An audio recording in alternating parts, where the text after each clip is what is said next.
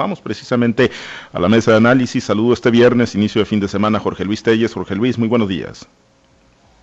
Gracias, Pablo César. Muy buenos días a Francisco Chiquete, Osvaldo Señor y a todos los que nos escuchan allá en esa zona del estado. Gracias, Jorge Luis. Chiquete, Francisco, te saludo con gusto. Muy buenos días. Muy buenos días, Pablo César. Buenos días a Jorge Luis, a Osvaldo y a todos los que nos hacen el favor de escuchar. Muchas gracias. Eh, te saludo con gusto también este viernes. Eh, Osvaldo, muy buenos días. Muy buenos días, Pablo César. Buenos días, Chiquete. Buenos días, Jorge Luis. ¿Listos? Gracias. Eh, está dando ya conferencia de prensa Mario Delgado Carrillo. Recién inicia allá en la ciudad de Culiacán. Eh, vamos a estar ahí con pendientes, ¿no? A ver, a ver qué, qué trae, ¿no? También para el estado de Sinaloa y que, bueno, pues está ahí junto con Rocha Moya, con Estrada Ferreiro, eh, con Héctor Melesio Cuenojeda, pendientes de lo que deje. Pero bueno, hay un tema que surgió el día de ayer y que hoy está acaparando con la mayoría de los espacios desde el día de ayer, generando una gran polémica y tiene que ver con la extensión de dos años del mandato del presidente de la Suprema Corte de Justicia de la Nación, Arturo Saldívar, el día de ayer a través de un transitorio, el Senado de la República, en la modificación de la ley orgánica del Poder Judicial de la Federación, a propuesta del vicecoordinador del Partido Verde Ecologista, pues ahí introdujeron un artículo transitorio que pues amplía el eh, periodo al frente de la Suprema Corte para Arturo Saldívar, situación que ha sido calificada como inconstitucional, eh, situación que ha dicho que han dicho, bueno, pues tiene como objetivo eh, de parte del presidente Andrés Manuel López Obrador y de Morena apoderarse del control o mantener el control de la Suprema Corte de Justicia de la Nación. Eh, el asunto es que no nada más fue aprobado con votos de Morena, sino también algunos periodistas y algunos panistas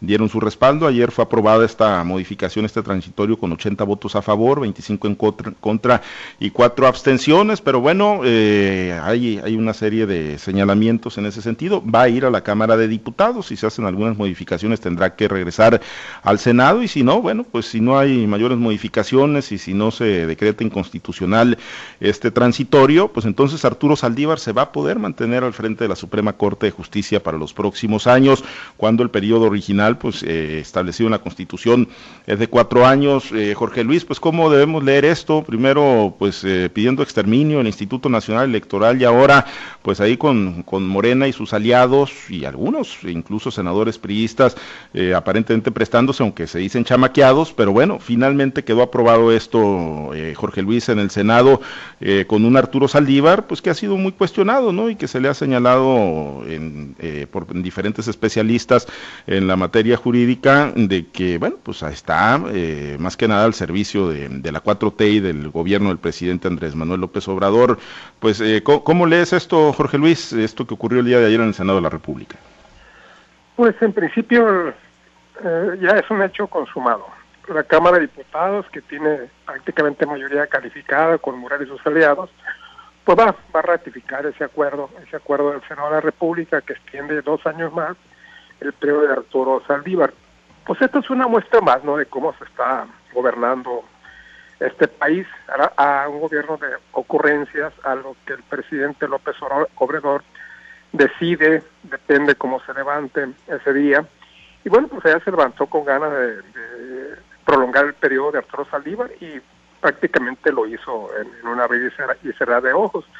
Lo que yo no explico es cómo es, cómo es una sesión que no, que no, creo que no fue pública, cómo es que los eh, senadores que después eh, se dijeron chamaqueados, pues cómo es que lo chamaquearon, o sea, cómo es que no se dieron cuenta de lo que estaban votando y lo que estaban probando. Hasta eso que fue una votación muy clara en favor de la decisión de mantener el periodo, de prolongar el periodo de Arturo Saldívar, ni siquiera fue una decisión cerrada o ajustada, ¿no? Lo que no explica es cómo, cómo es que se han chamaqueados una institución tan respetable como el Senado de la República, para muchos políticos ser senadores pues ya es un gran orgullo en la, la joya de la corona de sus carreras políticas, entonces, ¿cómo es que llegan a esa instancia y se dicen chamaqueados? No hay, no hay duda de que Arturo Saldívar es un alfil, un alfil de López Obrador, ha sido, y, y, en realidad pues tampoco hay de qué asustarlo, ¿no? De hecho siempre lo ha sido el, presidente de la Suprema Corte de Justicia, siempre es un condicional del presidente de la República, y en este caso pues no, no es la excepción, lo único que cambian son los nombres y los partidos que están hoy en el poder. Y bueno, pues ahí está, de cualquier modo, yo pienso que en el 2022 todavía López Obrador tendría la capacidad suficiente como para mover sus piezas en el Senado, de tal suerte que al terminar su periodo, su periodo presidencial en 2024, de todos tendría en la presidencia del Senado una persona de todas sus confianzas.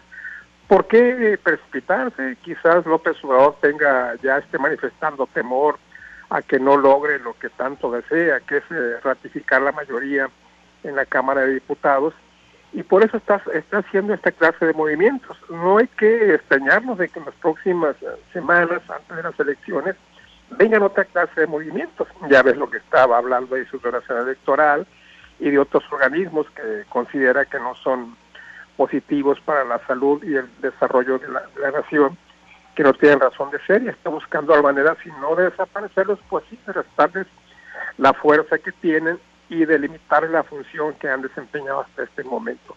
Te digo, me parece extraño, ¿no? Eso de los senadores que digan, ay, me chamaquearon. Bueno, pues ¿cómo lo chamaquearon? Que no se dan cuenta de lo que están votando.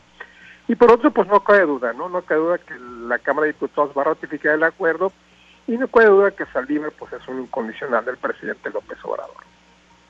Sí, yo, yo tampoco concibo, ¿no? Cómo pudieron haber chamaqueado a Erguyel Ávila, Miguel Ángel Osorio Chong, y pues gente que tiene una gran y amplia experiencia, un colmillo largo y retorcido. Dicen que no iba en el dictamen original este transitorio, pero pues de igual forma, ¿no? Si lo metieron, lo incorporaron, pues si no se dieron cuenta o estaban dormidos en la sesión virtual, pues todavía peor, ¿no? Pero bueno, la realidad es que salió aprobado y efectivamente, ¿no? Eh, todo parece indicar, chiquete, que al presidente López Obrador, pues le, corre prisa, si bien eh, la conformación política del Senado, pues se mantiene, ¿no? Acompañándolo hasta el término de su sexenio, pues es en la Cámara Federal, ¿no? En San Lázaro, donde, bueno, pues ahí podrían no transitar las cosas como el presidente quisiera en función de la próxima conformación o de la próxima legislatura y, y pareciera, pues, que al presidente eh, López Obrador Chiquete, pues le, corre prisa en la toma de estas decisiones. Seguramente va a tomar otras decisiones igual de controversiales. Mira, el presidente está dando una serie de señales que van en contra de lo que dicen las, las encuestas. Recientemente habló de la posibilidad de que ganara la oposición en la Cámara de Diputados y entonces advirtió que vetaría los uh, presupuestos que apoyaran o que decidiera una mayoría contraria a su gobierno, lo cual te indica que está haciendo cuentas y está viviendo para eso. Ahora, ¿qué es lo peligroso de esta decisión? Como dice Telles, los presidentes siempre han tenido de su lado a la Suprema Corte de Justicia, sobre todo los presidentes del, del organismo, de manera que no es raro. Pero ¿por qué esta prisa? ¿Qué es lo que, lo que sucede? Ya ha llegado a especular que se trata más bien de un ensayo, que si hoy se logró ampliar este periodo de, pues del presidente de la Suprema Corte de Justicia, pues mañana o pasado hay otro transitorio que por ahí pueda ampliar el periodo de gobierno de Andrés Manuel López Obrador, o un transitorio que diga se permite por única vez la reelección, o uno más audaz que diga el partido en el poder tiene derecho a seguir otro otro trienio otros dos años sin, sin mediar elección de por mes que, que, valga. Suenan absurdos, pero así absurdo es esto, es esto de, de la Suprema Corte de Justicia. Emilio Álvarez y Casa, uno de los activistas de derechos humanos más conocidos en el país, advierte que Arturo Saldívar muestra inequívoca de compromiso con la democracia mexicana y rechazar el golpe de Estado que aliados, Morena, senadores y aliados, dieron al sistema jurídico mexicano la ampliar el mandato inconstitucionalmente. Pero no fue el único. Nuestro paisano Diego Valadez hace un llamado también muy enérgico en el que establece que la ley orgánica del Poder Judicial de la Federación no puede modificar la constitución. El periodo del presidente de la, de la Corte es improrrogable. El presidente Saldívar es un constitucionalista serio que no merece ser objeto de estas maniobras que lo ponen a lo exponen a comentarios diferentes y desfavorables. Pues es, son son gente que saben lo que dicen y seguramente está empezando no, el propio Saldívar, porque ya ayer la, la, judicatura se deslindó diciendo que ellos no habían solicitado esa ampliación, no la rechazaron, pero por lo pronto dicen que en los trabajos de análisis de la reforma del Poder Judicial nadie propuso eso. Es como un obsequio de parte del presidente o de parte de la Cámara de Senadores. Ahora, ¿por qué cayeron los, los senadores de oposición? En, la, en el Senado, como en todos los organismos legislativos, los asuntos que van a ser analizados y eventualmente aprobados son vistos primero en los órganos de gobierno, en la Junta de Coordinación Política, sobre todo cuando se trata de asuntos relevantes. Entonces nadie les dijo a los senadores que iban a tratar un tema como ese, de manera que se fueron con la pinta y votaron en, paquete, como ya habían acordado en la Jucopo. Esto nos muestra la, la mala práctica de los legisladores, de los legisladores de todos los niveles, que no trabajan este caso por caso, no van leyendo los, las iniciativas ni los dictámenes que les presentan, simplemente van y votan por lo que ya acordaron en la, en la Junta de Gobierno y por lo que les dijeron sus coordinadores, así que pues no debe extrañarnos este, este resultado. No es bueno lo que hacen estos señores, tendrían que estar al pendiente. Quien ha ido a una sesión de Congreso de cualquiera, verá que mientras el orador está leyendo para desahogar una iniciativa, un dictamen, los demás están en el cotorreo o incluso ausentes, ya nada más llegan a votar conforme les dijeron sus coordinadores. Ese es el problema con los, con los legisladores mexicanos, Pablo César. Pues sí, sí, yo coincido, pero bueno, eso yo lo esperaría, digo, lo, ni siquiera lo disculparía en un cabildo con unos regidores, pero pues ya un nivel de, de, Senado, con todo el acompañamiento que tienen, los asesores y lo que le cuestan a los mexicanos, lo que nos cuestan a los mexicanos, pues yo creo que sí estarían obligados a estar muchísimo más atentos y comprometidos con el trabajo y luego pues no quererse justificar diciendo que lo chamaquearon, pero bueno, ahí quedaron los votos en el registro. Eh, la Constitución, bueno, pues sí, es muy clara, ¿no? Como lo dijeron diversos especialistas el día de ayer, el artículo 97 dice de la Constitución mexicana, cada cuatro años el Pleno elegirá entre sus miembros al presidente de la Suprema Corte de Justicia de la Nación, el cual no podrá ser reelecto para el periodo inmediato posterior, que sería el caso ahí, pues precisamente de Arturo Saldívar, aunque se habla de una prorrogación o una prolongación del mandato por dos años. Osvaldo, eh, tu opinión sobre este tema, lo que ocurrió ayer en el Senado y bueno, pues cómo eh, tendría pues aparentemente ahí el control de la Suprema Corte, dos años más el presidente López Obrador. Todo, todo se reduce a una sola frase. Larga vida al rey. Mira, yo creo que aquí no hay ninguna improvisación. Yo creo que aquí hay toda una estrategia muy bien planeada. Yo no creo que en ese tipo de decisiones sean eh, improvisaciones o chamaqueados, no, para nada. Hay toda una ruta, toda una ruta.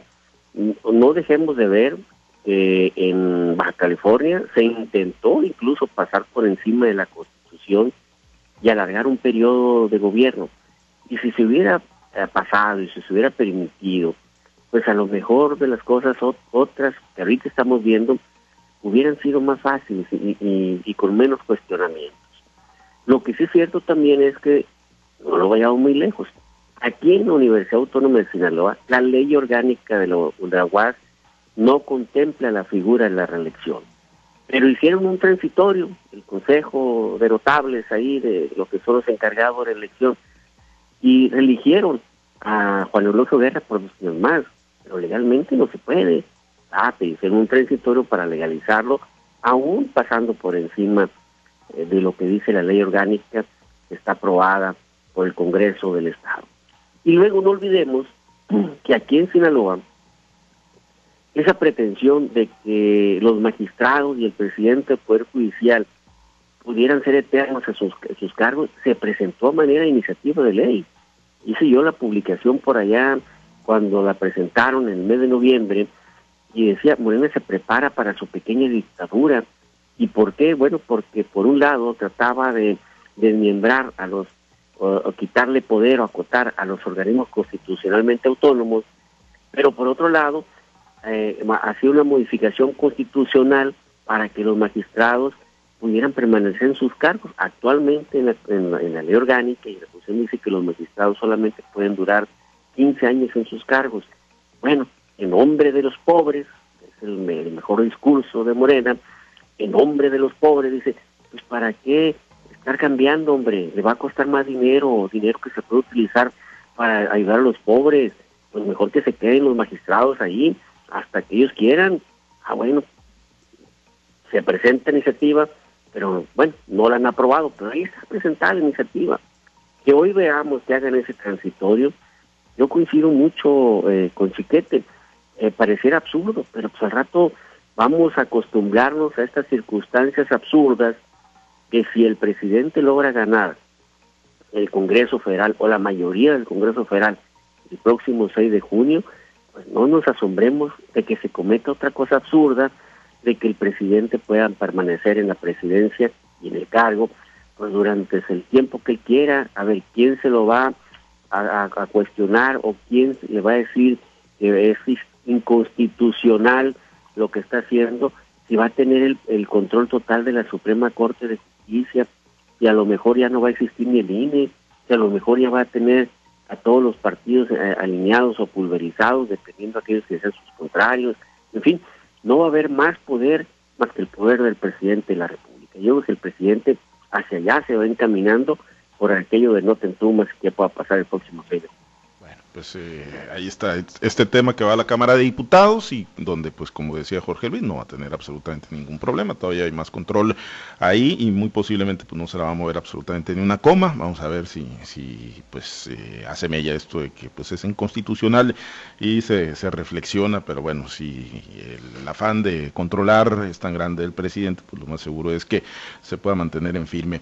Eh, vamos a otro tema, comentar, digo, en, en el sexenio de Mario López Valdés creo que se llamaba mesa de distensión política, ahora le pusieron mesa de diálogo y civilidad ayer en una reunión privada ahí en Palacio de Gobierno encabezada por el secretario general Gonzalo Gómez Flores con la participación de los partidos Morena, PRI, PAN, PRD, redes sociales, Verde Ecologista, Movimiento Ciudadano, Encuentro Solidario y Fuerza por México y representación también de autoridades federales, la Sedena, la Marina, la Guardia Nacional, la Secretaría de Gobernación, la Fiscalía General de la República, también instancias estatales como la Fiscalía General, el Instituto Electoral, tanto el INE como el IES y las Secretarías de Salud, Seguridad Pública y Protección Civil, pues se instaló esta mesa de civilidad. Básicamente, pues están eh, diciendo que van a garantizar que las campañas se realicen de manera limpias, transparentes, con respeto a la integridad a la integridad de los candidatos, a la legislación electoral vigente y al protocolo sanitario en el contexto por el COVID-19, aunque dice que pues los acuerdos fueron con excepción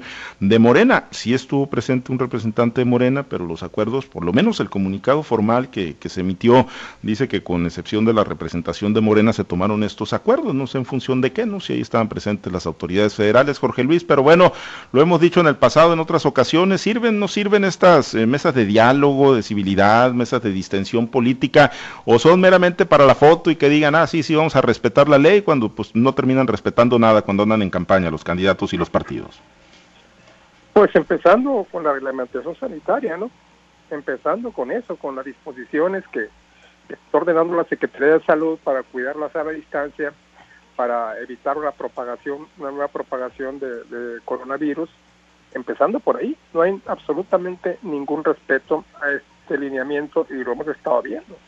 No únicamente en las campañas de, los candidatos de PREAN, sino de los candidatos de todos los partidos, a pesar de que previamente a que empezaran las campañas, se designó, supuestamente se designó, al menos se acordó que hubiese un enlace entre el Consejo Estatal Electoral, entre los partidos y entre la Secretaría de Salud, precisamente para cuidar este tema, el tema de, la de, disminuir al mínimo una posibilidad de un brote de coronavirus. Estamos viendo que, que no se ha cumplido, es muy difícil precisar si, si se presenta por ahí algún brote, pues se le puede echar la culpa a las vacaciones, se le puede echar la culpa a la sede del Caribe si tú quieres, a las campañas, a lo que sea, pero por lo cierto es que no hay, no, no hay una, una reglamentación, una, una vigencia estricta de esta nueva disposición que, que es muy importante, ¿no? Porque pues la posibilidad de un rebrote de coronavirus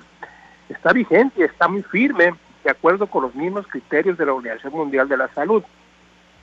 Para mí esto de la mesa de diálogo y civilidad es meramente de forma. Para mí no sirve para nada.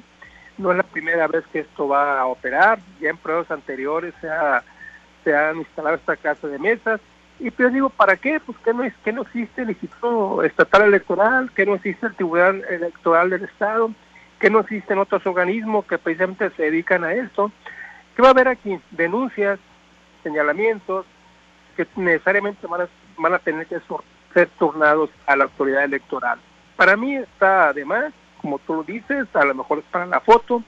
En años anteriores esto no ha funcionado, no por esto la elección va a ser más va a ser más democrática, más civilizada, con más respeto a la legislación electoral vigente. Y bueno, lo que lo que subrayo yo en este momento este protocolo sanitario está muy claro que no se está respetando. Para mí es cuestión de forma nada más, que en el fondo no va a ser absolutamente para nada. Eh, chiquete, pues para la foto, o si tiene algún nivel de utilidad este, este tipo de mesas o de organismos, ¿no? Estas, estas mesas tan pomposos y que luego les ponen nombres ahí rimbombantes, ¿sirven, no sirven en el marco del proceso electoral? Es para la foto. Eh, ya vimos en esta primera reunión en la que hubo los primeros acuerdos, Morena, que es uno de los protagonistas importantes, dice que no está de acuerdo, no participa. ¿Y entonces a qué fue? los partidos y los organismos, entonces, si tienen voluntad de reunirse, es para asumir compromisos. Pues no, el Morena decidió que no. La verdad es que eh, lo primero que uno se pregunta es qué tienen que hacer las instancias gubernamentales de cualquier nivel en un proceso electoral. Si hay una estructura electoral en el país, en el Estado, ¿por qué eh, los gobiernos tienen que participar? ¿Quién les da vela en ese entierro? y cuál es el beneficio. Ojalá hubiera voluntad de veras de, ir allanando las cosas, pero acaso, a ver, un partido sea, que le llamen la atención por las altas concentraciones de, simpatizantes, ¿qué va a hacer? ¿Lo van a multar? ¿Lo van a sancionar? ¿Lo van a retirar de la, de la contienda? No tienen capacidad para eso. Entonces, tampoco los partidos van a aceptar no van a decir, es cierto, me equivoqué, la, la regué y acepto lo que tú digas. Pues no, es de veras eh, cubrir un expediente que nadie les está pidiendo. Es estarle dando cabida a la presencia gubernamental en procesos electorales en los que no tienen nada que ver. Y sin embargo, pues año con año, sexenio tras sexenio, pues todas las autoridades ahí tratan de tener ese involucramiento, las autoridades civiles, gubernamentales. Osvaldo, pues eh, ¿coincides para la foto meramente o tiene alguna utilidad? Eh, ¿Verdaderamente van a ir a dirimir casos importantes ahí que pues tendrían que estar estrictamente en la cancha de las autoridades electorales? Sí, mira, yo creo que hay varios asuntos interesantes que hay que destacar de la posibilidad, fíjate bien, de la posibilidad de que esta mesa realmente funcione. A ver, efectivamente yo también eh, destacaría algo que ya comentó Chiquete. El primer acuerdo que se toma fue que se puedan eh, tener y que los partidos se comprometan a tener campañas limpias, que se comprometan a tener campañas de respeto, civilizadas. Y Morena dice, yo no, o sea, yo no. Y de repente tú ves, por ejemplo, que viene el candidato a gobernador de Sinaloa, a los mochis, y ante una pregunta de, la, una compañera periodista le dice, a Andra ya salió la defensora del régimen. Y empiezan otra vez las denostaciones. Pero ves toda esa existencia de fake news y de redes sociales eh, que hoy otra vez hacen su aparición y le pegan a Faustino Hernández, por ejemplo, por abajo de la mesa, que nadie te firme y todas esas cosas, ¿no? Entonces, pues ahí, ahí está claro que no hay una gran voluntad, una real voluntad de tener respeto en ese proceso electoral. Pero además no olvidemos que una candidata eh, presentó y se bajó de la contienda electoral y su caso fue puesto en la mesa de la construcción para la paz. En esta, en esta mesa que a la que se está convocando, que se convocó ayer, pues está la Fiscalía General de la República, está la Fiscalía General del Estado, está la Secretaría de la Marina, está el ejército también representado en esa mesa, porque bueno, no le corresponde al INE andar viendo por qué tumban un candidato, por qué tumban otro, ya van como tres candidatos que tumban, pues entonces eso le corresponde a las autoridades federales, que realmente va a funcionar esta mesa, se va a saber, y si no, pues coincido, va a ser una mesa que solo va a ser para la foto y para decir que algo se hizo. Cuando la realidad que pudieran estar pasando muchas cosas que, que nadie quisiera observarlas, solamente aquellos que son afectados. Pues por lo pronto la foto ya se la tomaron el día de ayer, vamos a ver qué utilidad tiene, vamos a ver qué utilidad tienen en, en, el futuro inmediato, ¿no? en el marco del proceso electoral. Nos despedimos, Osvaldo, muchas gracias, excelente día. Habrá que estar pendiente, saludos muchachos. Gracias, Jorge Luis, excelente día. Muchas gracias, buenos días. Gracias, Francisco Chiquete, muy buen día. Buen día, Pablo César. Saludo a todos. Gracias a los compañeros operadores en las diferentes plazas de Grupo Chávez Radio, por supuesto al auditorio, usted nuestro radio escucha, manténgase conectado con nosotros a través de nuestro portal www.noticieroaltavoz.com y todas nuestras plataformas digitales. Soy Pablo César Espinosa, le deseo a usted que tenga un excelente y muy productivo día.